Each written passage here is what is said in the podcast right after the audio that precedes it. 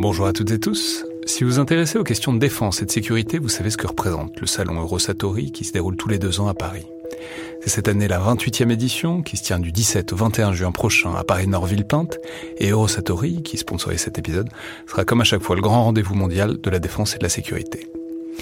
Je veux juste dire, c'est un événement que je trouve très étonnant, assez fascinant. J'y suis allé pour la première fois il y a deux ans pour l'édition 2022. Et euh, vraiment, si vous vous demandez ce qui se fait dans le monde militaire et en matière de sécurité, c'est là qu'on peut voir les dernières tendances, depuis les plus grandes geekeries et les innovations du moment, jusqu'aux grands équipements du futur pour les armées et les forces de sécurité en France et dans le monde. Bref, si vous intéressez de près à ce monde-là, c'est le moment de vous inscrire pour ce qui sera la plus grande édition de l'histoire du salon, avec plus de 1900 exposants et 60 000 visiteurs, vous pouvez le faire en allant sur eurosatori.com.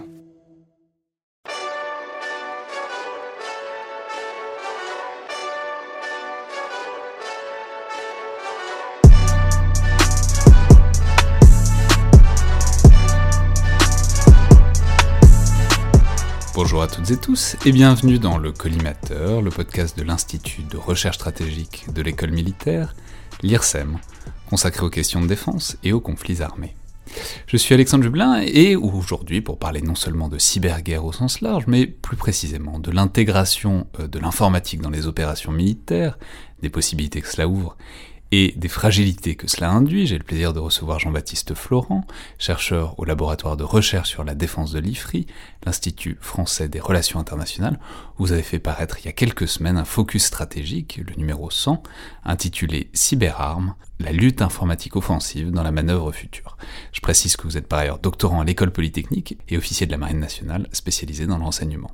Donc bonjour, merci beaucoup d'être là et bienvenue dans le collimateur. Bonsoir Alexandre Jublin, je suis ravi d'être avec vous ce soir. Alors, je suis aussi très content de vous recevoir, avant tout parce que ce focus stratégique est passionnant et je pense qu'il est important parce qu'il résume et il projette un peu ce qu'on vont devenir les, opérations militaires futures, qui vont forcément être euh, entremêlées avec des opérations cyber, on va, on va évidemment largement en reparler, mais aussi, incidemment, parce que c'est le focus stratégique numéro 100, et donc ça me permet euh, de dire tout le bien que je pense de ces travaux qui sont produits par ce très bel institut Califri, qui sont par ailleurs coordonnés euh, par l'ami Elie Tenenbaum, qui est venu à plusieurs reprises dans le podcast, et qui sont vraiment des résumés extrêmement clair et pédagogique sur des questions importantes et, qui touchent très souvent à des, thèmes stratégiques, en plus euh, librement accessibles à tous sur le site de l'IFRI. Donc vraiment c'est pas le premier focus stratégique qui fait l'objet d'un épisode du collimateur, et c'est pas par hasard, parce que c'est des travaux qui sont à la fois clairs et savants et qui permettent de faire remarquablement euh, le point sur les questions qu'ils traitent. Voilà, la, la parenthèse est fermée, mais je tenais à le dire à l'occasion de ce numéro 100. Alors, on va évidemment parler de ces dimensions les plus concrètes de ce focus stratégique, parce que c'est vraiment son originalité que de pas se perdre dans les grands concepts de lutte informationnelle dans le cyberespace, même s'ils sont évidemment là, et euh, d'envisager les côtés très opérationnels euh, de la guerre à l'aide de l'outil informatique, telle qu'elle se fait déjà aujourd'hui et telle qu'elle se fera demain. Mais avant ça, il faut sans doute faire un petit détour par hier et par euh, le passé et par l'intégration, disons, historique de l'informatique à l'outil militaire, alors, ce sont pas non plus des choses inconnues. On raconte souvent qu'Internet euh, a été inventé par l'armée américaine. Bon, c'est pas tout à fait vrai, mais l'organisme de recherche qu'est la DARPA a bien été à l'origine des premiers réseaux d'ordinateurs interconnectés euh, qui donneront Internet. On parle souvent aussi des, calculateurs qui sont utilisés depuis longtemps euh, par les armées. Mais donc, est-ce que, disons pour commencer, est-ce qu'on peut trouver en quelque sorte un point de départ pour l'intégration de l'informatique dans les armées? Quand est-ce que c'était et pourquoi faire? Alors, Alexandre, vous en avez parlé. Euh, donc, la, après la Deuxième Guerre mondiale, en fait, les premiers grands calculateurs sont utilisés, euh, par les, notamment par l'armée américaine, euh, pour ce qu'on appelle pour la simulation nucléaire. Donc, ce sont, des, ce sont des calculateurs, donc très gros ordinateurs qui font de la computation. Mais qui simulent quoi pour le nucléaire? Ces grands calculateurs simulent des, des, explosions et on a besoin d'une très grande puissance de calcul pour, pour cela. Et donc, ça va être le développement de l'informatique militaire. Après, il faut attendre en fait les années 70-80. Euh, euh, c'est l'avènement de l'informatique, mais aussi de l'électronique dans les armées et dans les systèmes d'armes, en particulier dans les, dans les radars embarqués, que ce soit euh, dans les avions, dans les bateaux ou euh, ou, à terre. C'est-à-dire que c'est plus simplement un truc, euh, simplement une onde magnétique qui est visualisée sur un écran. C'est plus simplement des pings. C'est on commence à intégrer tout ça avec des écrans d'ordinateur. On commence à, les mettre en, cohérence avec d'autres données. Quoi. Oui, tout à fait. Vous parlez de données et c'est ça. À partir des années 70, c'est la, la donnée, la transmission de la donnée et le traitement de la donnée elle-même qui va être un grand changement en fait euh, pour les armées. Ouais, mais alors, quand est-ce qu'on passe euh, à la vitesse supplémentaire? C'est-à-dire le moment où on passe d'un outil ponctuel pour telle ou telle chose, parce que vous l'avez dit, mais l'informatique, ça permet de calculer, ça permet de computer beaucoup, de faire des calculs très compliqués très rapidement, quoi. Quand est-ce qu'on passe de ça, on sert de l'informatique pour un truc ponctuel, à vraiment un outil central qu'on décide d'intégrer vraiment globalement au fonctionnement militaire quoi? Eh bien, en fait, il faut, il faut attendre en fait la, la révolution des affaires militaires, qui va être, qui va en fait. Euh, alors, qu'est-ce que c'est la révolution des affaires militaires Alors, la révolution dans les affaires militaires, en fait, dans, c'est un moment dans un, dans moment de la guerre froide dans les années 80 euh, pour contrebalancer en fait la, la, quantité des armes soviétiques. Eh bien, en fait, euh, les, les, les Alliés vont, et en particulier derrière les Américains, parce que c'est une doctrine américaine, euh, donc les, les, les, Américains vont penser en fait leurs armes euh, en qualité. Et donc on va avoir un, une, qualité versus quantité. C'est-à-dire les, cela... les, Russes ont beaucoup de missiles, beaucoup d'ogives, euh, beaucoup de missiles balistiques. Ici, on, si tout le monde tire tout, ils risquent de gagner. Donc nous, on va avoir des missiles meilleurs, plus précis, grâce à l'informatique. Exactement. Exactement. C'est la précision, elle sera donnée justement euh, par du calcul. Et c'est ça qui va être une, deuxième révolution, on va dire. Euh, c'est ce qui va permettre à la fin des années 90 euh, le, euh, le, combat, le Network Centric Warfare, donc qui est la, guerre centrée réseau et qui va permettre en fait de, de, connecter différents ordinateurs. On a pu, comme vous disiez tout à l'heure, des ordinateurs qui sont isolés, mais on a des ordinateurs qui sont interconnectés. Donc on essaye de les mettre en réseau et que et c'est ce réseau, c'est cette puissance de calcul décentralisée en quelque sorte qui permettra euh, de taper les soviétiques là où il faut s'il y a besoin, c'est ça? Oui, c'est ça. Vous avez, vous avez raison. On peut le, on peut l'envisager tout à fait comme cela. Et donc en fait. Euh, et, et, donc ça c'est vraiment une avancée occidentale à l'époque. Le bloc de l'est, les soviétiques, tout ça, ils sont, ils sont, ils en sont encore très loin. Bah, disons qu'en tout cas, les alliés euh, sont, sont plus avancés que, que leurs adversaires dans ce, dans ce domaine.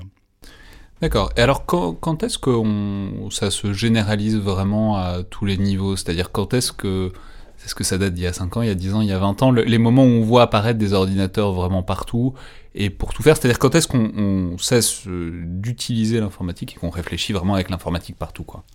Bien. Disons que, disons que la, lors de la deuxième guerre du Golfe, on dit la première guerre du Golfe chez nous, mais la, deuxième guerre du Golfe, donc 90-91 ou 91, là on va avoir effectivement une généralisation de l'informatique dans les, dans les, dans les états-majors. Et pour faire quoi?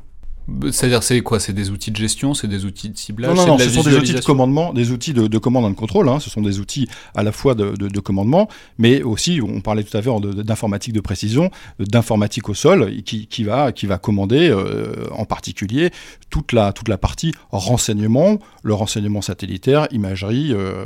Donc l'informatique, donc il y a deux, niveaux, euh, deux, aspects. Il y a l'informatique du, du command and control, donc dans les, états-majors, et puis euh, l'informatique qui va contrôler en fait les, systèmes d'armes. D'accord. Et cette informatique, est-ce qu'elle se développe euh, Est-ce que c'est un truc qu'on cherche à sécuriser absolument dès le début? Est-ce qu'il y a une obsession de ça? Ou est-ce que c'est juste, bon bah, on avance à vue, on essaye de démultiplier les capacités autant que c'est possible, et puis à un moment, on s'est posé en quelque sorte la question de ah, euh, faut faire gaffe un peu parce que quand même, dès qu'il y a des données, dès qu'il y a de l'informatique, il y a potentiellement des failles, on, on en reparlera. Ben, le mouvement, c'est le mouvement que vous décrivez. C'est-à-dire qu'en fait, on a d'abord informatisé et on a pensé euh, après la cybersécurité. Ce qui effectivement euh, crée, euh, un certain nombre de problèmes.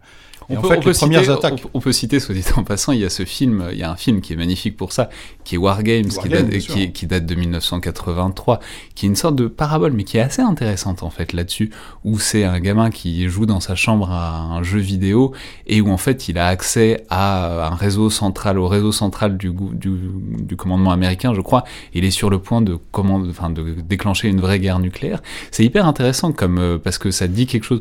Je sais pas si c'est un fantasme ou si je sais ou si y avait quelque chose de réaliste là-dedans. Et ça dit quelque chose quand même de ce, cette idée que tout s'informatise à, grande vitesse et que paradoxalement, peut-être les, états-majors militaires à cette époque-là sont pas tellement plus avancés que n'importe quel geek dans sa chambre euh, aux États-Unis, quoi. Eh bien, euh, en fait, ce, film, effectivement, décrit bien euh, la chose. C'est-à-dire qu'en fait, c'est dans le domaine, je dirais, non militaire, dans le domaine non militaire, on peut dire civil, où les premières cyberattaques apparaissent. Et c'est à ce moment-là où on voit euh, que, enfin, que les militaires constatent en fait que leurs systèmes sont, sont vulnérables. Et il y a beaucoup d'héritage, en fait, dans le, dans, le monde de la lutte informatique offensive, qui est issu, en fait, des, des, attaques qui, naissent dans le monde de la cybercriminalité. Et ces attaques, est-ce qu'elles visent à cette époque-là des cibles militaires ou en tout cas étatiques c'est-à-dire, avec l'informatique se développent les cyberattaques, évidemment avec un léger temps de latence, mais quand même. Euh, est-ce que, je sais pas, est-ce que c'est des anarchistes qui cherchent absolument à viser des cibles militaires? Est-ce que c'est un objectif parmi d'autres? Est-ce que c'est même pas un objectif? Alors, dans ce monde en fait des informaticiens des années 1980, les acteurs sont plutôt motivés par l'exploit informatique en réalité, euh, plutôt que voilà, ce qui, va les intéresser, c'est de pouvoir pénétrer euh, dans un système euh, à l'insu de, de leur détenteur. Vous voyez? Donc c'est plus, c'est plus, c'est plus. les, systèmes on, militaires, dans... les, les, systèmes militaires étant pas si remarquables, c'est pas si intéressant que ça. Alors il y a, y, a des, y a des intrusions dans les années 80, il y a un certain nombre d'intrusions qui se font, mais qui n'ont pas des conséquences très, très importantes en réalité. Euh, voilà, l'exploit, euh, l'exploit de pénétrer un réseau. Donc c'est euh, beaucoup dans le monde de la télécommunication. Et puis après, petit à petit, en fait, ce, monde-là va se criminaliser. C'est-à-dire qu'on a une délinquance informatique qui, va, qui va viser finalement à porter préjudice en fait aux, aux sociétés, aux structures qui, sont, qui sont pénétrées. D'accord, mais donc on voit cette informatique militaire qui se développe, qui pense pas encore à la sécurité, mais qui rapidement va devoir, va devoir la penser. Et donc on arrive aujourd'hui à des armées qui sont évidemment complètement informatisées depuis au moins le début des années 2000, quoi, disons. Ma question, c'est quelle est la spécificité euh, de l'informatique militaire, en quelque sorte? C'est-à-dire, dans une certaine mesure, on comprend facilement l'évolution globale des armées euh, vers toujours plus de numérique, parce que ça simplifie la vie, ça permet d'agréger des informations, de les traiter, de faire des actions simultanées. Voilà, on peut prendre un des exemples les plus célèbres, c'est probablement le programme Scorpion de l'armée de terre, où euh, qui veut parce que les, les, véhicules vont communiquer entre eux, collaborer, partager de l'information, euh, numériser le champ de bataille, etc. Et ça, cette démultiplication des capacités, on la vit tous euh, au quotidien, depuis qu'on a des smartphones, on comprend très bien ce que c'est de faire plein de choses en même temps, grâce à un outil très puissant. D'ailleurs, soit dit en passant, on peut peut-être aussi euh, postuler que c'est aussi ça qui permet cette intégration de l'informatique dans les armées, le fait qu'on a de plus en plus des gens qui sont de plus en plus familiers de ça parce qu'ils sont nés là-dedans, ce qu'on appelle parfois les digital natives. Et que donc c'est peut-être plus facile pour eux aujourd'hui que pour les colonels et les contre-amiraux d'il y a 15 ans qui n'étaient pas nés dans l'informatique que de mettre ça en œuvre au quotidien dans les armées. Donc ça c'est la continuité. Mais où est-ce qu'il y a discontinuité? C'est-à-dire qu'est-ce qui est particulier dans l'informatique militaire aujourd'hui je sais pas, dans l'ergonomie, dans l'architecture même, parce qu'on imagine bien que ça a des exigences euh, de sécurité, d'uniformité, etc. Alors, je, vais répondre à votre question, mais, tout d'abord, euh, l'informatique, euh, enfin la numérisation, elle, permet aujourd'hui sur le, champ de bataille d'accélérer la boucle de décision. Donc ça, c'est essentiel pour une armée de décider plus vite et décider plus vite. C'est-à-dire de plus avoir envoyé une estafette jusqu'à l'état-major pour, euh, pour avoir la décision et directement de communiquer en, quasiment en instantané par des logiciels. Quoi par exemple. Et encore une fois, je, je, reviens sur ce que je disais tout à l'heure, euh, ce, qui est, central, c'est la donnée et la multiplicité de la donnée qui arrive. C'est-à-dire que aujourd'hui, avec les, les, systèmes de combat, vous, vous parliez du, programme Scorpion, on pourrait parler du SCAF ou du combat collaboratif euh, naval, il y a énormément de données qui sont captées et donc qui doivent être traitées. Et cela, ça n'est rendu possible que par, par les calculateurs, si vous voulez. D'accord, mais alors donc ces calculateurs, tels qu'ils fonctionnent, tels qu'ils marchent, tels qu'ils ont été conçus à destination d'un public militaire, donc euh, de plus en plus informatisé, c'est-à-dire à quoi ça ressemble? À, quoi ça ressemble cette informatique militaire que nous autres civils, on n'aura probablement jamais en main? Est-ce que c'est si différent ou est-ce que justement on essaye de faire un truc le plus continu avec euh, la vie civile parce que les, les militaires sont aussi des gens qui ont une vie civile et qui ont aussi des outils civils tous les jours dans les mains qui les familiarisent avec l'informatique? Alors, on peut dire que c'est un petit peu un mixte entre une informatique que chacun connaît, avec euh, des grands systèmes d'exploitation que chacun connaît, même s'ils sont durcis, ils ont une spécificité, et puis ce qu'on appelle les, les, les, les, systèmes industriels. Et ça veut dire quoi durci? Bah, durci justement, ce sont notamment en, en termes de cybersécurité, euh, voilà, ce sont, ce sont des, des systèmes qui sont plus robustes. Et puis euh, des systèmes dits industriels, comme on peut en avoir dans, dans, dans, dans l'industrie, euh, l'industrie chimique, l'industrie euh, mécanique. Et donc ça, ce sont des, des systèmes propriétaires. Et, et la particularité des systèmes militaires, c'est qu'ils ne sont pas interconnectés. Vous voyez? Bon, en tout cas, pour les systèmes d'armes, avec interconnectés, en tout cas interconnectés à l'internet que tout un chacun connaît. Donc, c'est des systèmes qui sont, on, on isolés. Pas, on peut pas aller sur, sur Google ou sur Facebook avec le même ordinateur qui sert à, à, à lancer des missiles solaires, quoi. Voilà, en tout cas pas facilement. D'accord. Non mais donc avec l'idée c'est de mettre des barrières entre l'internet général d'où peut venir la menace et euh, l'outil militaire lui-même et ses réseaux, parce qu'il est forcément en réseau avec d'autres, on essaye de mettre une barrière entre les deux. quoi. C'est ça, c'est-à-dire qu'il faut que les systèmes communiquent entre eux, entre systèmes militaires et, systèmes, et même systèmes alliés, mais qu'ils soient isolés des attaques adverses et en particulier du système euh, Internet qui permettrait un accès, un accès facile. Mais nous le verrons un petit peu plus tard, euh, quand on parlera un petit peu des, des modes d'action et des vecteurs, euh, que c'est pas si simple que ça, en réalité.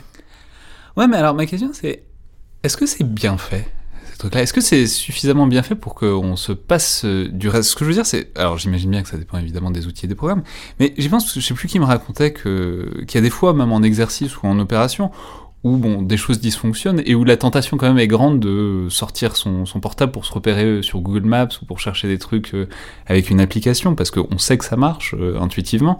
Donc c'est probablement pas une bonne idée pour euh, tout un tas de raisons qu'on va reparler de se servir d'outils non militaires au sein d'opérations militaires. Mais quand même, c'est-à-dire est-ce que l'univers de l'informatique militaire a atteint une efficacité et une ergonomie, disons, suffisante pour se passer complètement de tous les systèmes civils qui sont ceux de la vie courante quoi? Et on peut prolonger la chose, on peut prolonger tout ça avec, euh, il y a aussi d'autres choses, il y a les, objets connectés, euh, qui sont pas forcément toujours des smartphones.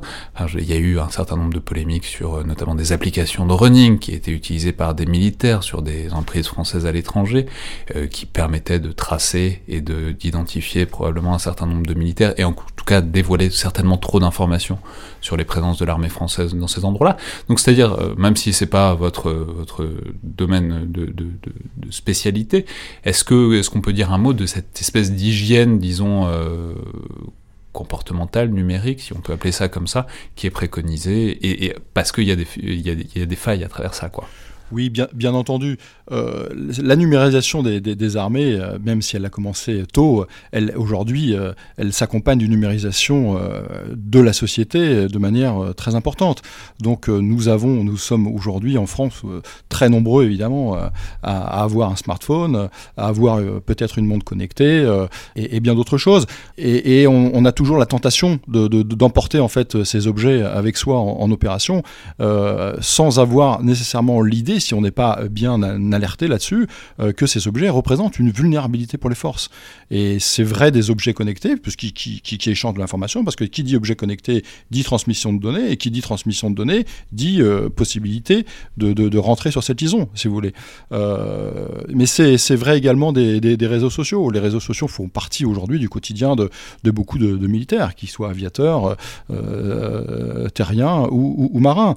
Et ça, c'est aussi une, une vigilance que, que, les armées euh, ont sur l'usage en fait euh, des, des, réseaux sociaux, parce que qui dit usage des réseaux sociaux dit objet connecté, encore une fois. Alors, donc on, comprendra qu'on s'achemine doucement vers la question des, vulnérabilités des systèmes militaires, c'est-à-dire bon, la, condition de possibilité en fait des, des, opérations offensives dont on va parler. Mais donc, est-ce que vous pourriez euh, nous faire en quelque sorte un, un panorama ou en tout cas une typologie des, diverses ouvertures potentielles des, systèmes militaires. Évidemment, c'est compliqué puisqu'on a compris qu'il y a de l'informatique euh, partout, donc ça doit vouloir dire autant d'angles d'attaque que de machines et d'utilisateurs. Mais quand même, est-ce qu'il y a des grandes, disons, catégories de, de manières de s'y prendre pour attaquer euh, l'intégrité d'un système informatique de type militaire, dont on a bien compris qu'il était censément, en tout cas pas relié à l'Internet euh, généraliste, donc on n'est pas censé pouvoir y entrer comme dans un moulin, on verra ensuite pourquoi, pourquoi en faire, mais comment est-ce que donc on entre dans ces systèmes qui sont connectés à des trucs, mais normalement pas connectés totalement avec le reste du monde, pas à l'internet par lequel euh, n'importe qui euh, pourrait y pénétrer? Alors dans votre euh, dans votre question, euh, je vois je vois deux aspects. Euh, L'aspect dur, c'est-à-dire comment rentrer sur des systèmes d'armes d'abord. Je, traiterai ça dans une deuxième partie. Et puis la première partie, c'est que les forces disposent en fait de, systèmes informatiques qui sont eux reliés à Internet, mais qui ne sont pas des systèmes d'armes. Je pense notamment, je pense notamment au, au, soutien, au soutien à la logistique. On a besoin pour le soutien d'être relié à Internet. Et donc, euh, cette connexion finalement euh, euh, à l'Internet, par exemple, représente également une vulnérabilité sur laquelle on pourrait attaquer en fait les arrières de l'adversaire sur sa logistique en, en attaquant ces systèmes-là, qui sont, comme ils ne sont pas des systèmes de combat, sont des systèmes qui sont moins durcis, et donc aux plus grandes vulnérabilités. Mais si, l'idée, c'est que si on attaque le soutien, on peut disrupter au moins autant, euh, peut-être pas autant, mais en tout cas de manière très très importante une force combattante, pas autant que si on met les armes hors service, mais ça peut quand même euh, faire des très, des très grosses disruptions sur la capacité opérationnelle d'une force. Quoi. Exactement. Exactement. Couper, couper, on sait que couper les arrières d'une force, eh bien, eh bien, on l'empêche en fait de progresser et on la paralyse en, réalité. Et c'est justement cette, paralysie, cette paralysie qui est redoutée. Aujourd'hui, vous, vous, me demanderiez euh, où j'attaquerais bah, On attaque toujours en fait là où l'adversaire est le plus faible. Ouais, c'est le maillon le plus faible de la chaîne. Et, bien là, c'est un maillon, c'est un maillon faible.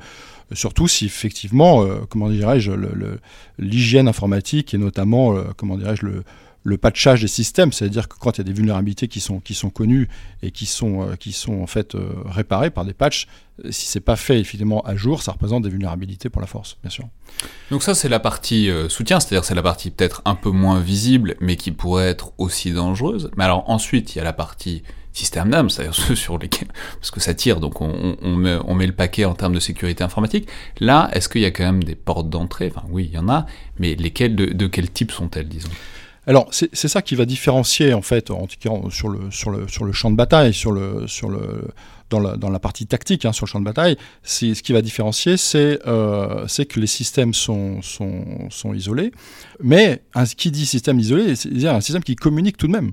Et notamment, euh, à chaque fois que vous avez en fait des ondes, à chaque fois que vous avez un signal, eh bien, il est possible de se servir de ce signal, de corrompre ce signal, en fait, pour envoyer une information euh, qu'elle soit une information d'usurpation ou d'attaque, c'est tout tout à fait possible. C'est difficile, aujourd'hui c'est difficile, mais c'est possible.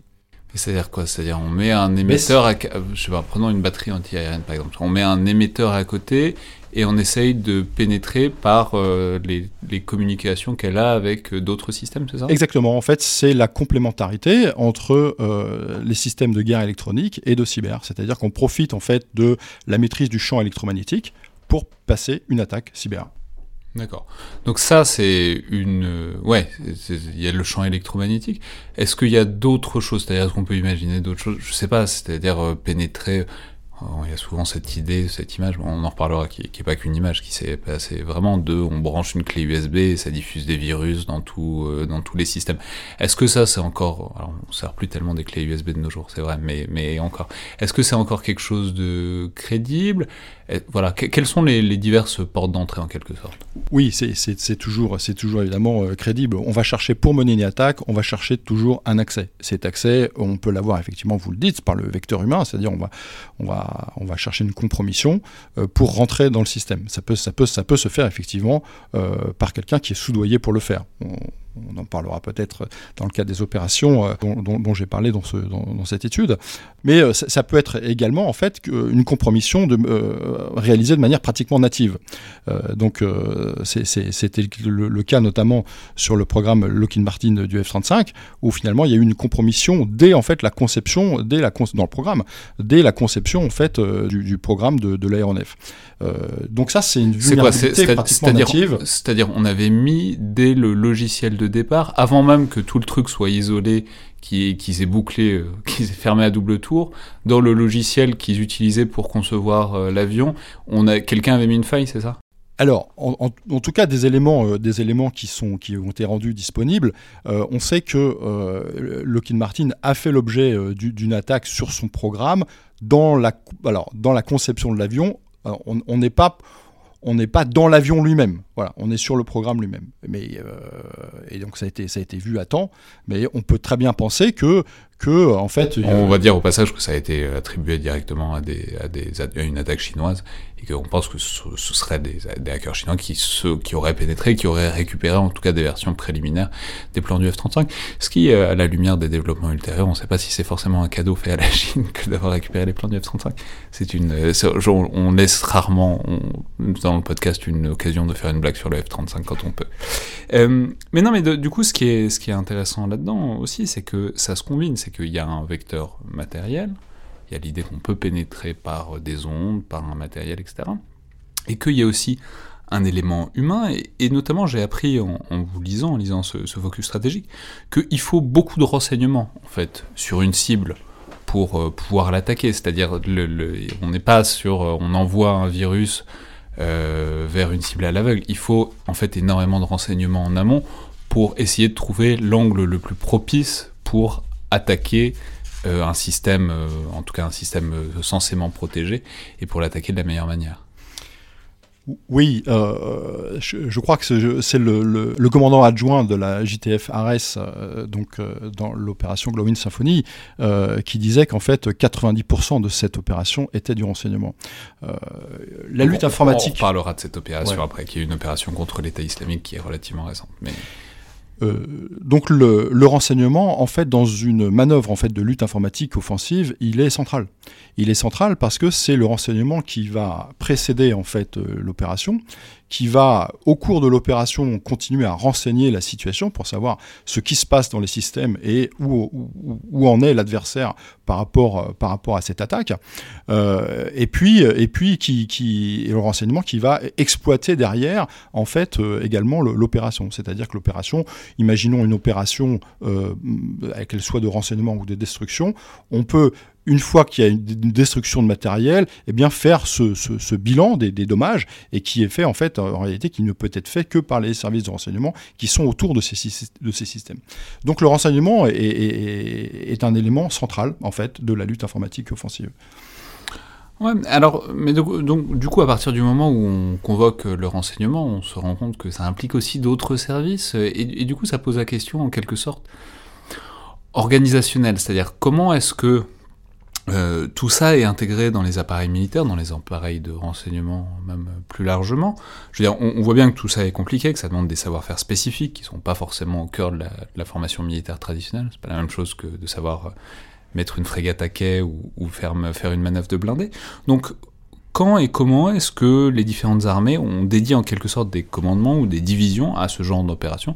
Et d'ailleurs, à quel niveau, à quelle importance structurelle, disons, dans les divers appareils militaires? Alors prenons l'exemple euh, américain euh, qui a, qui a précédé, euh, par exemple, l'architecture française. Le, commandement américain a cette spécificité où le, directeur de la NSA est le cybercom, donc c'est la même personne. Donc on voit bien, on voit bien. Le directeur de la NSA, de la National Security Agency, donc l'agence des télécommunications, enfin qui gère beaucoup d'espionnage informatique, c'est aussi lui qui dirige donc le cybercom, donc le commandement des opérations cyber, c'est ça? Oui, c'est ça. Bien qu'il ait en fait deux administrations euh, bien distinctes. D'un côté, euh, la partie euh, renseignement technique et l'NSA, et de l'autre partie, en fait, son état-major de, cybercom. Mais c'est le même homme qui commande, et ça permet en fait une, une fluidité en fait dans l'échange de renseignements dont a besoin cybercom pour mener ses opérations de, de LIO, bien sûr donc de LIO, de lutte informatique offensive, euh, rappelons-le. Alors, euh, et donc ça, ça remonte à quand? Je veux dire, quand est-ce que les, les Américains ont créé ça? Euh, Ça, ça remonte au début des années 2010, en fait. D'accord. Et c'est les premiers à avoir fait ça? Ou c'était Il me semble que ce sont les premiers à avoir organisé, euh, à avoir organisé effectivement. Euh, en tout cas, les, Américains, les, enfin les, les États-Unis sont, les, sont la, première grande nation, en tout cas euh, connue, à avoir organisé de manière officielle cette, cette, cette structure. Il faut attendre en fait le novembre 2020 de cette année, par exemple, pour que pour que les Britanniques officialisent en fait leur, leur structure, qui est la National Cyber Force. Ça ne veut pas dire que les Britanniques auparavant n'avaient pas une structure et, et très efficace sans doute, mais en tout cas elle a été officialisée que, que, tardivement. en France, alors en France, en fait, euh, il a fallu à peu près une petite dizaine d'années en fait pour que l'architecture française se, stabilise et euh, l'officialisation en fait en, ayant un commandement en fait de la cyberdéfense, il faut attendre en fait 2017. 2017. il faut attendre, en fait, c'est allé quand même euh, assez vite entre en fait le livre blanc de, 2008, qui va être le premier livre blanc finalement à, ouvrir la voie justement aux opérations de, cyberdéfense, et euh, au sein de l'état-major des armées, tout un travail qui, est fait euh, notamment par en particulier par ce pionnier qui est l'amiral Coustillère, donc 2008 en fait le, livre blanc qui ouvre la voie en fait aux opérations cyber. Et puis euh, en 2011 en fait un officier euh, un officier un OG cyber qui est en charge à l'EMA euh, à l'état-major des armées. à l'état-major des armées pardon bien sûr qui est en charge en fait de la montée en puissance des opérations cyber des armées. Mais, vous voyez, c'est intéressant cet échelon du commandement en quelque sorte, donc qui dépend de l'état-major des armées, parce que c'est un truc qu'on a beaucoup dit, euh, notamment il y a quelques années aux États-Unis. C'est au moment où ils créaient la Space Force, quoi. C'est l'idée qu'il y a des nouveaux domaines, euh, le cyber, euh, le spatial, etc., et que du coup il faut créer des nouvelles armées, quoi. Donc c'est ce qui, c'est ce qu'ont fait les Américains avec la Space Force. En France, on a fait l'armée de l'air et de l'espace, donc c'est pas tout à fait pareil, mais quand même il y a une nouvelle branche clairement. Et il y a eu cette tentation, en tout cas aux États-Unis, de faire ça pour le cyber. Qu'est-ce que c'est un commandement, disons, par rapport à ce que ce serait une nouvelle armée dédiée? À, quel niveau c'est? Et quelle est la différence de moyens, en quelque sorte, qu'on peut, qu'on peut y, adjoindre, quoi? Alors, euh, vraiment, prenons l'exemple français. En fait, euh, les armées françaises euh, ont, renoncé à avoir une armée cyber parce que c'était. Ça a été une tentation. Ça a été ça a été évoqué, ça, a été évoqué, mais très vite euh, balayé euh, pour, des questions euh, de moyens, mais surtout pour des questions. le domaine cyber est par excellence un domaine, un domaine interarmé, et c'était, c'était très important que chacune des armées abonde en fait dans ce domaine, sans pour autant en faire, en, faire une armée, une armée à part. Aujourd'hui. Euh, C'est-à-dire, le risque, c'est que si on fait une armée, c'est que ça devienne la chasse gardée de cette armée et que les autres armées se sentent moins investies par ce genre de choses. Oui, et puis euh, les, les, cyberopérations sont des opérations, euh, cyberopérations militaires sont des opérations au sein des opérations militaires. Il faut bien comprendre que le commandement de la cyberdéfense en, France, qui, qui, dispose d'un centre opérationnel cyber, qui est intégré en fait au centre de planification et de conduite des opérations. donc, bien, ce sont bien des opérations qui sont intégrées, de manière générale, en appui de ces opérations-là. Donc c'est ça que le commandement permet, c'est-à-dire d'avoir à la fois un échelon centralisé de tout ça, mais qui en même temps ne soit étranger à aucune des trois armées. Quoi. Oui, tout à fait.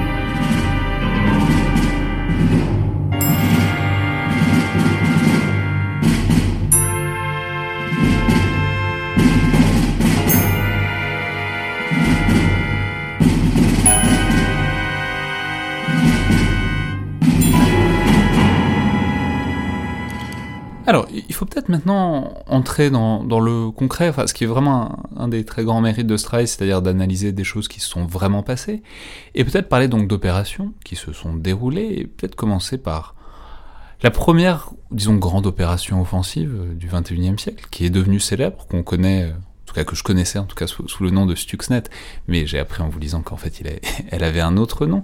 Donc peut-être dites-nous, résumez-nous de, quoi il est question et pourquoi c'est une opération qui a été si célèbre dans laquelle on a souvent vu en quelque sorte le, coup d'envoi euh, des, des, grandes manœuvres militaires dans, dans le domaine cyber. Alors tout d'abord, donc l'opération Olympic Games, euh, donc, Olympic Games. Olympic Games, voilà, qu'on connaît par le nom du malware qui, qui a été nommé Stuxnet, mais, euh, mais qui, qui, porte ce nom, est une opération euh, stratégique en fait très ciblée. En fait, il faut, il faut remonter un petit peu euh, à la fin des années 2000. Finalement, ça fait pas si longtemps que ça, euh, une petite, une grosse dizaine d'années. L'avancée du programme nucléaire iranien inquiétait fortement en fait la communauté internationale, en raison du caractère potentiellement dual en fait des, des, installations et des, mesures prises par, par Téhéran pour dissimuler certaines activités. C'est-à-dire le fait qu'en gros ils avaient des centrifuges, ils faisaient, du nucléaire civil, mais euh, civil plus quoi, qui, qui aurait pu basculer vers du, du, nucléaire militaire, ce qui, ce, qui, ce qui rendait tout le monde légitimement un peu nerveux. Voilà, tout à fait. Et donc l'exemple en fait de l'usine de, de, Natanz, c'était une, usine qui euh, potentiellement avait des développements euh, militaires d'enrichissement en fait, où on dépassait en fait le stade, euh, des activités civiles et d'un enrichissement en fait à des fins militaires. Et donc, qu'est-ce que les acteurs, donc on imagine bien, donc les Américains, les Israéliens, d'une manière générale, les Occidentaux, qui ne voudraient pas que les Iraniens accèdent à l'arme nucléaire, qu'est-ce qui se passe et comment, comment ils s'y prennent?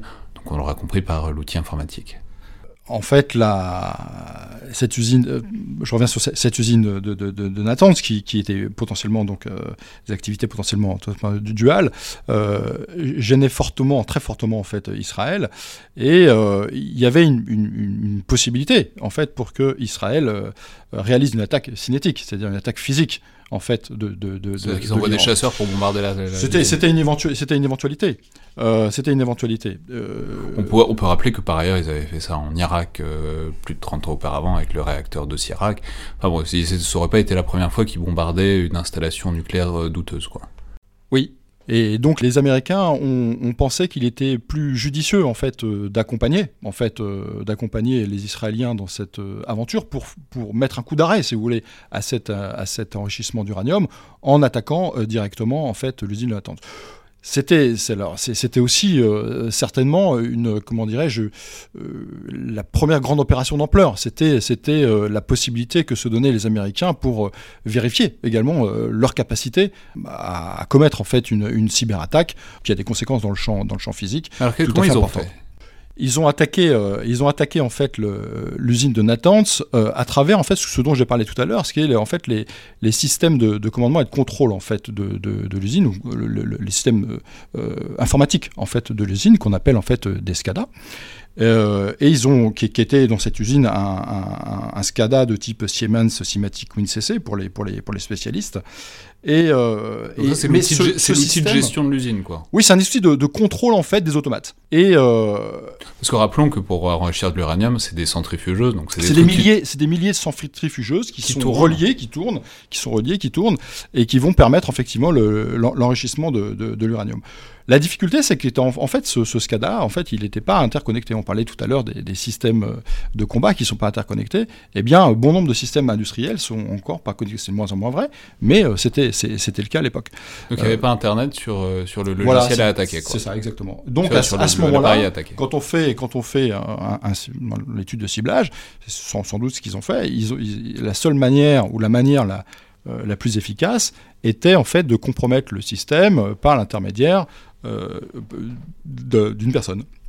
Et donc en ils ont injecté en fait un malware au sein, on connaît sous le nom de Stuxnet, au sein du système, donc quelqu'un qui a été corrompu et qui a en fait euh, ce, système qui a été corrompu a eu pour conséquence en fait de, euh, de ralentir en fait les, centrifugeuses et de porter préjudice en fait à, à, l'ensemble de l'appareil industriel euh, iranien à peu près 10% en fait des, centrifugeuses étaient, à la fin de l'opération, étaient inopérantes.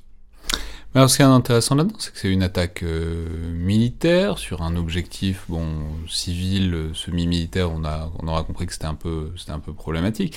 Mais ce qui est intéressant là-dedans, c'est que ça reste, enfin, c'est-à-dire, on voit mal les Iraniens euh, répondre en bombardant, euh, enfin en faisant avec une attaque cinétique. C'est-à-dire ce qu'il y a d'intéressant là-dedans, c'est qu'en tout cas à cette époque-là, ça restait clairement en dessous du seuil euh, du conflit, ça restait clairement un, c'était un statut compliqué quoi. C'était pas une déclaration de guerre, ça permettait d'atteindre des objectifs sans être dans une déclaration de guerre quoi. Oui, ça permettait d'atteindre des objectifs, ça permettait aussi euh, d'envoyer un message, un message fort, un message euh, fort aux Iraniens euh, en disant voilà, nous sommes capables, enfin. Pour les, États-Unis et, l'Iran, en fait, vos adversaires sont capables, en fait, d'aller chez vous au plus près de vos intérêts les plus précieux. Voilà. Mais alors du coup, ça pose aussi une question qui est intéressante, qui est, celle, disons, de l'autopsie. C'est-à-dire comment est-ce qu'on a su tout ça? On, se doute bien que les Iraniens sont pas allés le crier sur tous les toits. On se doute bien que les Américains et les bon, encore qu'ils auraient pu en parler, mais, mais il me semble pas qu'ils qu l'aient fait. C'est-à-dire comment est-ce que on sait comment qu'on sait que c'est un virus Stuxnet? Comment est-ce qu'on sait qu'il est entré? Comment est-ce qu'on fait les, post-mortem en quelque sorte de ce genre d'attaque? Alors votre question est très intéressante. Euh, puisque en fait derrière, derrière se pose euh, la question en fait de la propagation et de la maîtrise en fait de ces armes. En fait, c'est une euh, c'est une société euh, en fait qui a qui a vu ce virus parce que ce virus en réalité euh, par la suite s'est propagé en fait sur les réseaux. Et, euh, et c'est comme cela qu'il a été identifié par une, une, société de sécurité informatique au Bélarus. C'est-à-dire le virus qui était dans l'outil de contrôle des centrifugeuses en Iran s'est propagé. S'est retrouvé parce que quelqu'un a fini par brancher Internet dessus. Enfin, c'est propagé à des, des ordinateurs et qui l'ont eux-mêmes propagé à d'autres ordinateurs et donc ils se sont retrouvés au, au fin fond de, enfin, l'autre bout de l'internet et oui, c'est un petit peu c'est un petit peu la magie la magie des réseaux, c'est-à-dire que quelque chose posté à un endroit euh, peut se récupérer à un autre. Et à, partir du moment où il y a cette interconnexion, eh bien euh, à ce moment-là, effectivement, le malware se retrouve, euh, dirons-nous, dans, dans, la nature. Et c'est-à-dire à partir du moment où il y avait le malware et où il a été récupéré en Biélorussie, il était possible de l'ouvrir et de voir que dedans il y avait un programme qui est fait pour pour, pour, pour torpiller des. Pour torpiller, pour torpiller un un, système industriel. Après, c'est par euh, recoupement euh, d'informations qu'on a, qu'on a, qu'on a compris qu'en fait, euh, ce, virus ou ce malware avait été destiné en fait à, une opération très précise. Très bien. Alors ça, c'est le premier exemple qui est un exemple intéressant parce qu'il est vraiment purement informatique avec des conséquences physiques. Le deuxième exemple que vous détaillez est encore plus intéressant parce qu'il ne se résume pas à l'échelon informatique et il se combine euh, avec une opération physique. C'est encore une attaque euh, israélienne, mais cette fois euh, sur des installations syriennes. Alors un peu plus tard, racontez-nous racontez de quoi il est question. En fait, donc l'opération Orchard, c'est une opération de l'armée de l'air israélienne contre le site, le site nucléaire syrien d'Al-Kibar. Ça a eu lieu en septembre, en septembre 2007. cette, opération a d'ailleurs été reconnue par les autorités israéliennes en 2018. Donc on a un petit peu plus de choses sur cette opération. Euh, la cinématique aérienne de l'opération a été, bien connue. Euh, en revanche, euh, ce qui s'est passé dans la corruption des, systèmes de défense l'est un petit peu moins. en fait, cette opération, c'est une opération qui a eu lieu donc, le 6 septembre, juste après minuit. Et donc, il y a quatre chasseurs F-15 israéliens qui survolent un réacteur nucléaire en construction dans la région de, de qui est située à, à l'est de la Syrie et euh, ils le démolissent grâce à des bombes et, des missiles à guidage laser. Bon, ça c'est le résultat. Mais combien, comment on arrive à ce résultat C'est euh, ça, c'est-à-dire les Syriens n'ont pas non plus laissé entrer des, chasseurs israéliens sur leur territoire. Oui, sachant que bon, les, les, les, Syriens sont quand même euh, connus pour avoir une défense aérienne de qualité. Donc c'était quand même pas du tout, pas du tout évident. Alors, il y a plusieurs hypothèses qui ont été, proposées pour euh, expliquer en fait comment ça avait été rendu possible. La première en fait suggère qu'en fait qu'il y a une source humaine euh, par le biais d'une clé USB, un petit peu comme euh, dans l'opération précédente, qui a compromis les systèmes de défense aérienne syrienne. mais une deuxième hypothèse indique que le malware a été injecté par des forces spéciales. Hmm, c'est une possibilité. Puis il y a une troisième hypothèse qui est, intéressante, euh, c'est que le code a été transmis, pourrait avoir été transmis en fait par un signal aéroporté, radar ou radio, on ne sait pas trop, et retranscrit ensuite dans le système d'information du système de défense aérienne intégré. Donc c'est-à-dire qu'on a profité sur cette hypothèse, dans cette hypothèse-là, en fait, euh, les Israéliens ont profité du, signal émis par les radars, en fait, pour injecter en fait, euh, un malware. Euh, alors, ça, c'est... il a fait quoi le malware? Parce que euh, vous l'avez pas dit. Le, le malware euh, a infecté donc la, les systèmes de défense aérienne et les opérateurs qui étaient derrière les consoles radar n'ont pas vu en fait passer les chasseurs israéliens.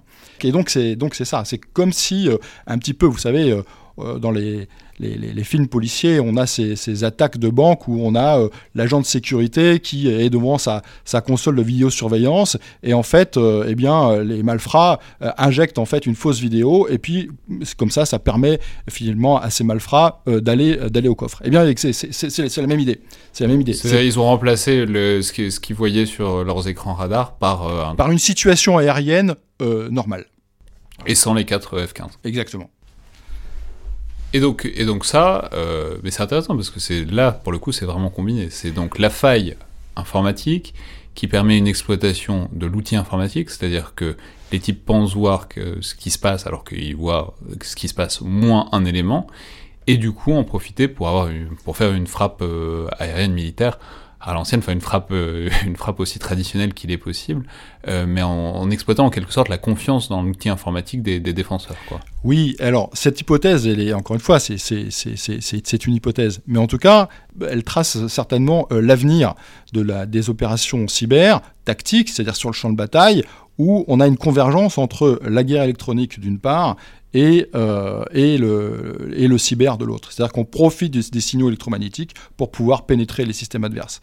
En tout cas, sur le champ de bataille, demain, ce sera l'une des grandes options en fait qui seront données, qui seront données aux forces. Mais pour cela, c'est sûr qu'il faut avoir la supériorité euh, en, termes de guerre électronique. Ouais, rappelons simplement que guerre électronique, c'est vraiment la partie signal, quoi, c'est-à-dire dominer les signaux, dominer les communications vraiment dans les airs. Et la partie cyber, c'est ensuite qu'est-ce qu'on en fait, comment est-ce qu'on s'introduit une fois qu'on a maîtrisé Comment on rentre dans les systèmes pour la partie, pour la partie cyber. Oui. Enfin, donc le troisième exemple, c'est cette fois une opération non plus contre un pays et contre sa structure militaire, mais euh, contre Daesh. Alors c'est intéressant parce que c'est probablement une tâche euh, à la fois plus facile, puisque c'est moins sécurisé, Daesh a, a jamais eu les, moyens, disons, de sécurité informatique d'un État constitué, et en même temps c'est plus difficile, puisque c'est une insurrection, une guérilla, si on veut, donc des, outils extrêmement dispersés, euh, pas du tout unifiés, et du coup, c'est une opération donc essentiellement américaine qui a visé à neutraliser un certain nombre de serveurs, un certain nombre d'opérateurs même de Daesh, mais par des outils de guerre électronique. Alors racontez-nous un peu de quoi il est question. C'est l'opération dont vous parliez donc, tout à l'heure, Glowing Symphony. Glowing Symphony. Euh, donc, Glowing Symphony est une, est une cyber-opération interalliée et au niveau d'un théâtre. Donc c'est là, là aussi, c'est, un, une opération qui est, qui est, intéressante, euh, puisqu'on n'est plus sur une opération ciblée, mais sur une opération qui a commencé en 2016, hein, qui a duré à peu près 24 mois, et qui va s'opérer au niveau du, du, théâtre de, des opérations. Donc elle est déclenchée au mois de novembre 2016 et a visé en particulier à perturber le système de propagande en fait de, l'État islamique sur Internet et sur les réseaux sociaux au moyen de, de cyberattaques contre les systèmes informatiques de ces centres euh, médiatiques. Il faut se, faut se, souvenir, hein, de, voilà, ça c'était en novembre 2016. Euh, voilà, la France elle-même a été, a été touchée euh, en 2015 par les attentats de Charlie Hebdo et puis en, novembre 2000, 2000, 2015 euh, par les attentats dits, du Bataclan. Donc on est dans une conflictualité, comment dirais-je, également numérique avec, avec l'État islamique. Et donc les, les Américains mènent cette opération d'ampleur à partir, à partir de, de, chez eux. Mais alors comment est-ce qu'ils font? Alors, tout d'abord, donc, tout d'abord, les, assaillants ont cherché à environner les, les cibles afin d'accéder en fait au, système utilisé par les djihadistes. Euh, donc, l'opération, elle, a, commencé par la compromission en fait du système d'information et du réseau de djihadistes grâce à une campagne d'hameçonnage en fait de phishing. Donc le phishing, on peut on peut rappeler, c'est voilà, c'est globalement quand on reçoit un mail qui a l'air qui a l'air vrai, qui a l'air authentique, et simplement vous vous retrouvez à cliquer sur un lien ou sur une pièce jointe et ça vous infecte votre ordinateur, et ensuite euh, quelqu'un peut éventuellement, le cas échéant, si ce n'est prendre contrôle de votre ordinateur, en tout cas avoir, euh, avoir euh, disons, un accès direct à euh, ce qu'il y a dessus. Donc c'est ça. Donc ils ont envoyé des, des, des, des, faux mails de pub à, à Daesh et, et en et, espérant qu'ils cliquent dessus, quoi. Voilà. Et donc et ça et donc les, un certain nombre un certain nombre de, de, de djihadistes de, de, Daesh ont, ont, effectivement cliqué sur ces liens et euh, ça a permis en fait de rentrer sur les machines et de cartographier l'environnement informatique.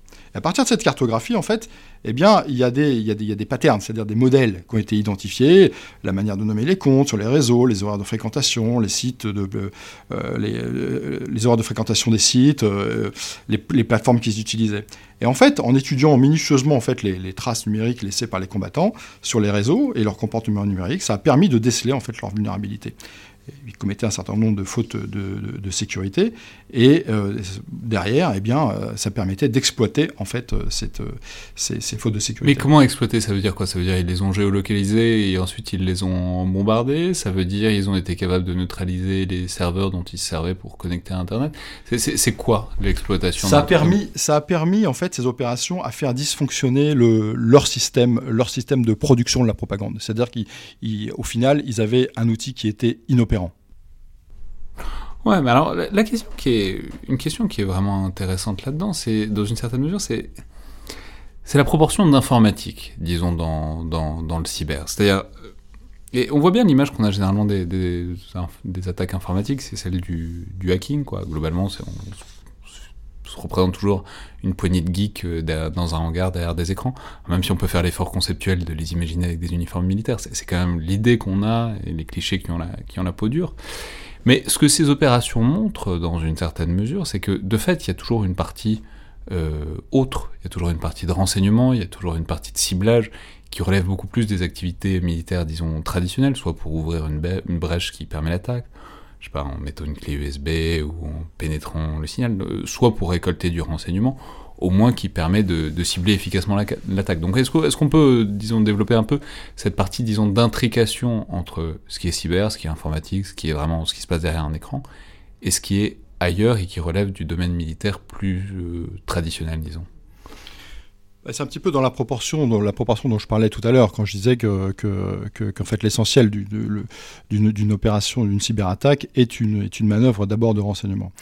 Euh, donc il y a l'investissement dans l'outillage technique, c'est-à-dire de pouvoir euh, disposer, développer d'outils de, pénétration, euh, mais encore faut-il encore faut-il trouver les bons accès, enfin cibler auparavant cibler en fait la comment dirais-je l'adversaire et trouver les, bons accès.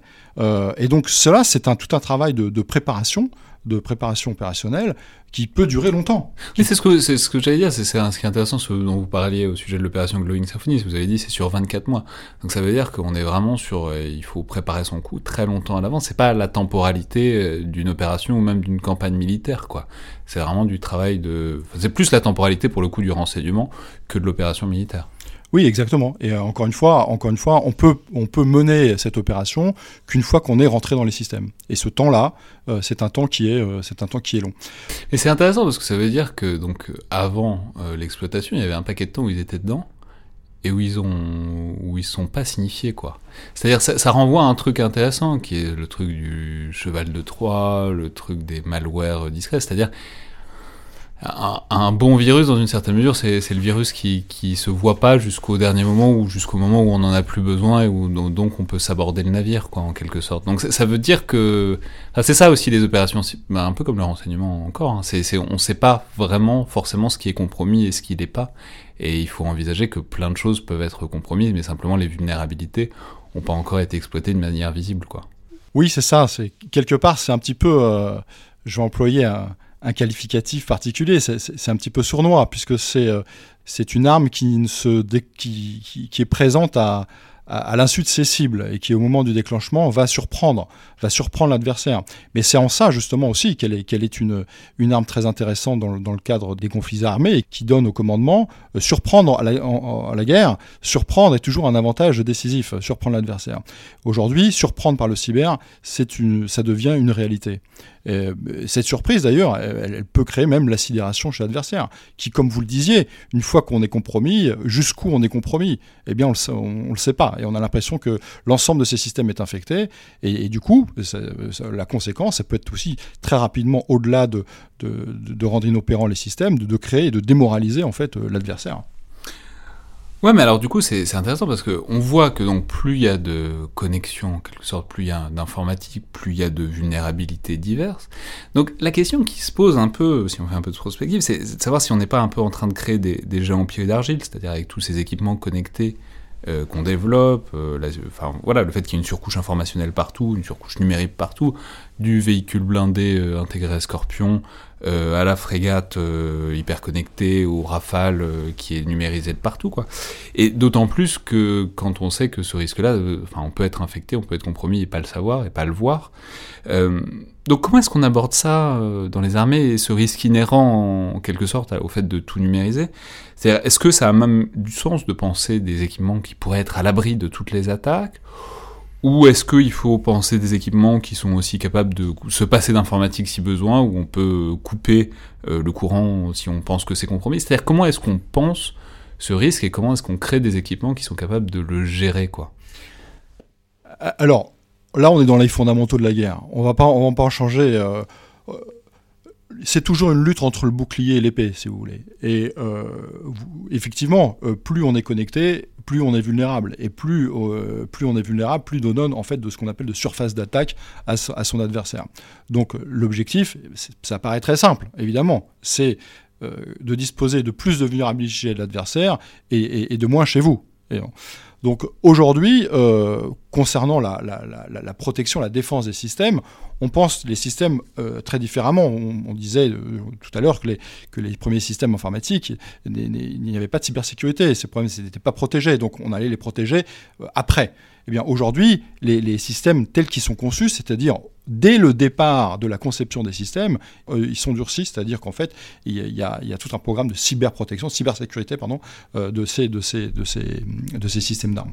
Mais est-ce que ce que je disais, c'est un peu la deuxième éventualité C'est-à-dire, est-ce qu'il faut penser aussi des systèmes qui sont capables de fonctionner totalement en mode dégradé euh, Est-ce que c'est même possible aujourd'hui, vu les équipements, vu à quel point le numérique est indispensable à peu près pour tout ce qu'on fait en général, mais dans les armées en particulier. Est-ce que c'est imaginable de penser, disons, un, ouais, un circuit de secours, euh, ce qui puisse se passer d'un numérique compromis le cas échéant. Alors, en tout cas, sinon circuit de, secours, oui, c'est-à-dire d'isoler certaines parties du système. Et euh, ça, c'est vraiment les, forces aujourd'hui sont, euh, sont entraînées et le seront de plus en plus à travailler en mode dégradé. Hmm. Mais alors, justement, est-ce que donc toutes les opérations dont on a parlé pour l'instant, c'est des opérations euh, qui datent un peu, c'est normal, parce qu'on a compris que c'était de toute façon compliqué de faire une autopsie et d'en tirer du sens, quoi. Et je ne veux pas vous entraîner trop dans des suppositions, d'autant qu'on se doute que beaucoup de ça reste secret, mais bon, si demain on imagine un conflit de haute intensité, comme le font beaucoup les états-majors depuis euh, quelques années, donc avec des, puissances à peu près égales qui vraiment se, déclarent la guerre et, se tapent dessus avec beaucoup de retenue, qu'est-ce qu'on peut attendre euh, de cette euh, cyberguerre, de ces cyberopérations, de cette lutte informatique offensive dans les, je sais pas, les 3 les 5 ans qui viennent. C'est-à-dire, je ne vous demande pas ce que va être la guerre euh, dans, dans 10 ans, mais qu'est-ce qui est déjà réaliste aujourd'hui ou juste demain? Comment est-ce qu'on pourrait intégrer cette lutte informatique offensive? Euh, Vraiment dans une perspective, même en supposant qu'on va progresser un peu dans les années qui viennent, mais en restant dans le même système, dans le même paradigme, disons, dans lequel on est déjà aujourd'hui, qu'est-ce à quoi ça pourrait ressembler, disons, cette intégration de la LIO, donc euh, aux opérations militaires? Alors c'est ce que je disais tout à l'heure, c'est que la première forme, je dirais à court terme, je pense que c'est tout à fait possible, c'est d'attaquer les arrières de l'adversaire sur les chaînes logistiques. Aujourd'hui c'est une réalité, c'est possible et ça se, ça se fera. Euh, dans un deuxième temps, euh, ça sera, à mon sens, hein, euh, l'attaque des systèmes, des systèmes de commandement et de contrôle. Donc, et puis dans un... Donc c'est-à-dire le lien entre l'état-major, le commandement opérationnel et les unités sur oui, place. c'est ça. Et dans, une dans un troisième temps, euh, les systèmes d'armes, où là, effectivement, comme on l'a expliqué tout à l'heure, euh, il est plus difficile de rentrer dans ces systèmes d'armes. Mais. Euh, à l'heure actuelle, c'est un peu farfelu d'imaginer, je sais pas, une armée qui réussit à faire que les chars ennemis démarrent plus ou tirent de travers. enfin, ça paraît pas tout à fait réaliste aujourd'hui, mais ça, ça Même s'il peut y avoir aujourd'hui des, des, des, des, opérations ponctuelles, euh, une opération massive de cet ordre-là ne semble pas crédible, euh, au moins jusqu'en jusqu'en voilà, 2035, 2040, euh, ça, me semble assez peu probable. Mais euh, que, les grandes armées travaillent sur la pénétration des systèmes de combat, euh, oui, c'est une réalité. Elles vont le faire, mais ça sera, sera opérationnel que dans un certain nombre d'années, à mon sens. Ouais, mais c'est intéressant parce que c'est une sorte de gradient. C'est, le plus facile, c'est le plus loin du champ de bataille parce que c'est le moins sécurisé. C'est-à-dire, le plus facile, c'est le soutien parce que bon, c'est, clairement il faut que ce soit connecté et qu'on ne s'est pas forcément cassé la tête pendant des décennies sur sécuriser ça. Ensuite, c'est le, le, le, le, commandement opérationnel, parce que bon, c'est un peu cassé la tête, mais quand même, on n'a pas verrouillé à double tour, parce qu'il faut quand même communiquer avant tout.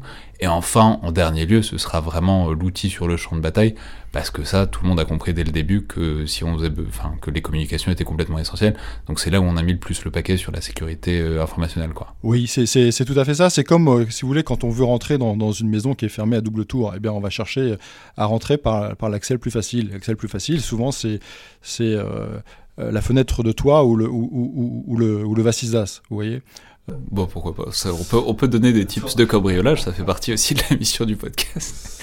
euh, et la question, c'est la question corollaire, euh, en quelque sorte, pour finir, c'est où est-ce qu'on en est euh, de, la formation des militaires à ça? Euh, est-ce que, j'en parlais tout à l'heure, je, disais, c'est pas quelque chose qu'on apprend probablement en école d'officier ou de sous-officier ou, en formation initiale, quoi. Euh, c'est pas le cœur du métier, en tout cas tel qu'on le concevait jusqu'à récemment.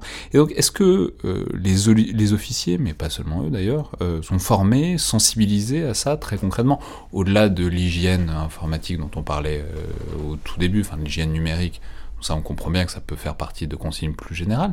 Mais est-ce que donc, les, personnels militaires sont formés à la lutte euh, offensive et à la lutte défensive? Et, donc à, la fois à ce risque-là, qu'ils ce qu'ils peuvent faire pour la mettre en œuvre et ce qu'ils peuvent faire pour, pour le parer, ou est-ce que, disons, c'est encore un chantier dans la formation à faire sur 5, 10, 15, 20 ans, un chantier de long terme, quoi? Alors, il y, a une prise de conscience évidente au sein, des armées aujourd'hui, qu'elle soit d'ailleurs pour les officiers ou pour les officiers, et une réalité de, formation.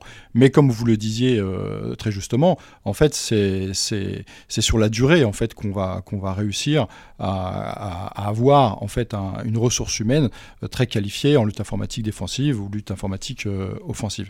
Et ça passera, la, particularité, c'est que ça passera par des formations continues, parce que ce, ce domaine-là, c'est la maîtrise de ces technologies, qu'elles soient de défensives ou, offensives, en fait, ce sont des technologies qui, évoluent très rapidement. Oui, c'est-à-dire on peut pas, on peut pas euh, apprendre tout ça à Saint-Cyr ou à Naval. Il faut que, il faut une mise à jour euh, complète en permanence, quoi. Oui, alors pour les, pour les, vous, vous citiez les grandes écoles d'officiers, les, grandes écoles d'officiers, mais c'est, ça passe, ça passera aussi par le recrutement euh, à la fois d'officiers spécialisés qu'on fait des écoles d'ingénieurs, des écoles d'informatique, mais également ça passe aussi le, l'écosystème de la défense en France, en tout cas, et, comme cela, par le recrutement de, civils, de personnel civil spécialisé, hautement qualifié, euh, qui maîtrisent en fait ces technologies.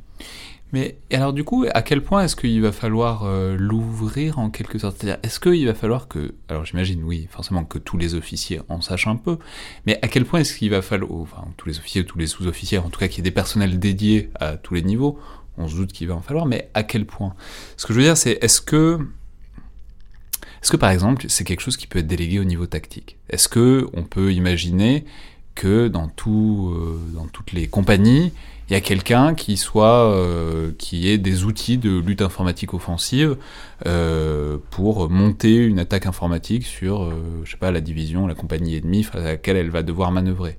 Ou est-ce que c'est quelque chose qui, bon, il faut le familiariser toujours tout le monde un peu, faut, faut, faut leur donner une grammaire de tout ça, mais l'idée que les grandes manœuvres, les trucs d'importance, les trucs euh, effectifs, quoi, ça sera, devra rester toujours à des unités euh, spécialisées au niveau stratégique ou au niveau d'état-major, c'est-à-dire à des, à des choses très générales. Est-ce que on peut imaginer ça diffusé à tous les niveaux des armées ou est-ce que, euh, de manière réaliste, il faut, il faut se dire, bon, bah, ça va rester à un échelon assez supérieur, ça va pas être quand même un sport de masse.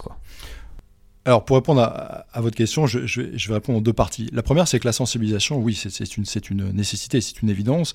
Euh, les officiers en état-major doivent être sensibilisés aujourd'hui à l'utilisation en fait des, des cyberarmes et de non seulement de, l'existence de la lutte informatique offensive, mais comment eux-mêmes peuvent contribuer au sein des états-majors à appuyer cette lutte informatique offensive. Parce que parce qu'une une opération euh, cyberoffensive, on a, on, a, on, a, on a besoin en fait de, de, de, tout un tas de renseignements, que ce soit d'environnement, technique, qui peuvent être donnés en fait par, euh, euh, par, par des officiers qui ne sont pas de ce domaine-là. Et donc il faut qu'ils sachent sélectionner les renseignements pertinents. Bien sûr, comment je peux appuyer, comment je peux appuyer mon, mon, camarade qui est, qui, qui est dans ce domaine avec les moyens que j'ai.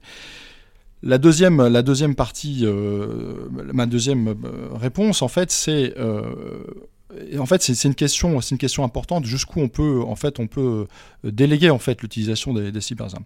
En tout cas, c'est ce que je défends dans ce papier, c'est que je pense que le contrôle en fait opérationnel doit demeurer un contrôle stratégique. On l'a vu tout à l'heure, en fait, euh, c'est vous-même qui m'avez fait remarquer sur Stuxnet, et on a bien vu que bien euh, quand on a un, malware en fait qui est utilisé pour une opération très ciblée sur un système fermé, eh bien on peut le retrouver en fait en système ouvert. Et c'est donc là la, grande difficulté. La grande difficulté, c'est pas simplement euh, de, comment dirais-je, de garantir un effet au commandement, c'est aussi de, lui garantir que l'outil qui est utilisé, l'arme qui est utilisée, ne se propage pas après l'utilisation de cette arme. Donc euh, voilà, pas de, pas de dommages collatéraux. Exactement. Ouais, donc c'est l'idée qu'une attaque informatique pouvant faire autant de dégâts qu'une attaque cinétique, de la même manière, il faut aussi réfléchir en termes de dommages collatéraux civils. Quoi. Exactement, comme une, comme une opération de, de, de comment dirais-je, de bombardement aérien. Très bien. Merci beaucoup, Jean-Baptiste Florent. Donc, je rappelle euh, ce papier, ce focus stratégique euh, de l'IFRI, le focus stratégique numéro 100, intitulé Cyberarmes, la lutte informatique offensive dans la manœuvre future, qui est évidemment librement consultable sur le site de l'IFRI, qui reprend, qui détaille beaucoup euh, de ce qu'on a évoqué. Merci beaucoup. Merci Alexandre Jublin. C'était donc le Collimateur, le podcast de l'Institut de recherche stratégique de l'école militaire. Je vous rappelle que vous pouvez toujours nous faire part de vos remarques et de vos commentaires par mail ou sur les réseaux sociaux de l'IRSEM. sont toujours les bienvenus, comme vos notes et commentaires sur iTunes et sur SoundCloud, qui aident grandement à la diffusion du podcast. Merci à toutes et tous, et à la prochaine fois.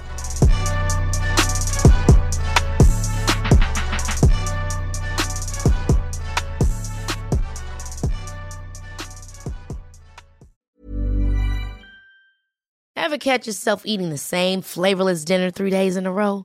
Dreaming of something better? Well, HelloFresh is your guilt-free dream come true, baby. It's me, Kiki Palmer. Let's wake up those taste buds with hot, juicy pecan-crusted chicken or garlic butter shrimp scampi. Mm.